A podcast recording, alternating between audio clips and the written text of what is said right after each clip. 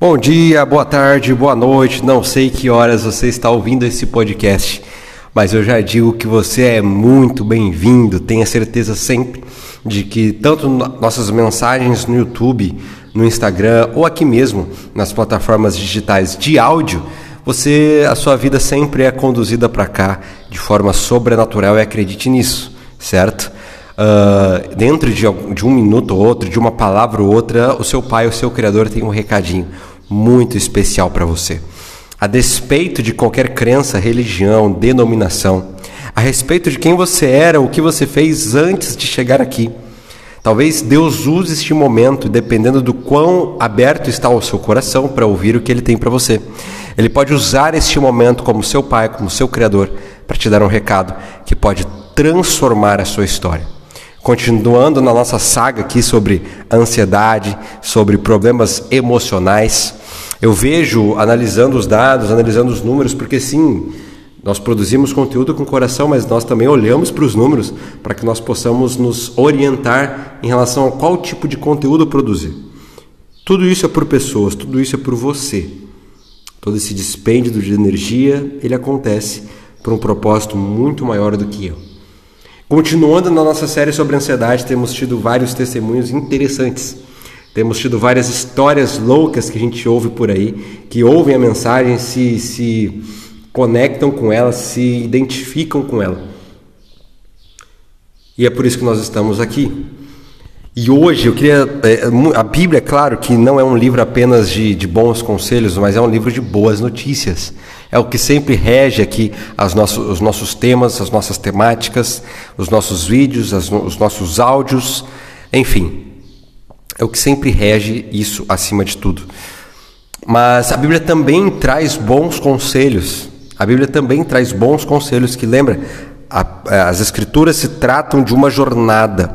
E esses conselhos facilitam ou aceleram a caminhada dentro dessa jornada. Hoje eu quero ler um conselho para você muito poderoso muito poderoso, que se for vivido, porque o evangelho não consiste apenas de palavras, mas sim de demonstrações reais de poder transcendentais que nós não conseguimos entender, apenas vivenciar e testemunhar para os outros. Uh, mas a partir do momento que o conselho ele não é apenas citado ou falado, mas que ele é vivido, grandes coisas acontecem. Eu estou cercado, eu vejo isso todos os dias, que assim como no, na época dos apóstolos, né? uh, estamos cercados de pessoas religiosas, pessoas que conhecem sim as escrituras, que conhecem os textos, mas usam uh, as escrituras para favorecer um discurso de ódio, preconceito, segregação, sendo que na verdade a mensagem que Jesus deixou para você e para mim vai completamente contra esse tipo de pensamento. Tipo de pensamento legalista, religioso, aonde eu uso os textos, onde eu uso as passagens que a Bíblia me traz, não para alertar os outros, não para trazer conforto aos outros, mas para subjugar os outros, para dominar sobre os outros, para fazer críticas aos comentários das redes sociais, porque não tem coragem de falar isso pessoalmente. Meu querido, meu convite, a minha oração, meu principal desejo é que nós, todos nós, possamos não apenas decorar textos ou falar eles, mas vivê-los de forma genuína em cada uma das nossas ações no dia a dia. E Pedro, desculpa um certo desabafo, mas voltando para o nosso tema de hoje, Pedro ele traz um conselho maravilhoso para você e para mim. Ele escreve uma carta, e numa das suas cartas ele diz assim: Olha, humilhem-se debaixo da poderosa mão de Deus, para que ele os exalte no tempo devido. Lancem sobre ele toda a sua não sei como está na sua tradução, mas a minha diz assim: toda a sua ansiedade, porque Ele tem cuidado de vocês. Olha isso, ó, dois textos que trazem dois ensinamentos diferentes, mas que se conectam entre eles. Primeiro, humilhe-se, humilhar. Como assim humilhar, João? Eu entendo quando a gente fala de humilhar-se perante Deus é você diante da presença dele, naquele conselho de Mateus 6, é vá, entra, é, vá no seu quarto, fecha a porta e ali você se conecta com, com algo maior do que você. Uh, dentro deste momento eu identifico, eu, prof, eu falo, professo através das minhas palavras que eu não sou nada sem ele. pedindo perdão pelos meus erros, pedindo perdão por viver uma vida longe da presença dEle. Entender que fora da, da Sua presença não existe propósito ou sequer perspectiva de vida. Entendendo que Ele é tudo para mim. Entendendo que Ele é o centro de todas as coisas. Isso significa humilhar-se diante dEle. E olha a promessa que o próprio texto nos traz para que ele os exalte, humilhem-se debaixo da poderosa mão de Deus, para que ele os exalte no tempo devido. Você pode estar chorando agora. Você pode estar sofrendo agora. Você pode estar passando por processos terríveis. Um vício, um vício sexual, bebida, droga, ansiedade, depressão, vontade de acabar com a sua própria vida um divórcio eminente, uma quebra financeira eminente. Mas a partir do momento que eu verdadeiramente, porque isso não se trata de uma regra religiosa, é o que o instrução, é o que o próprio Deus através da sua palavra nos traz. Uma instrução poderosa, olha, humilhem-se. Reconheça quem você é, reconheça a sua própria identidade. Reconheça suas fraquezas. Fala comigo o que está acontecendo que no tempo devido eu te exaltarei. No tempo devido as coisas vão melhorar. No tempo devido, que é o tempo de Deus, e Ele conhece tudo, Ele conhece o fim desde o princípio.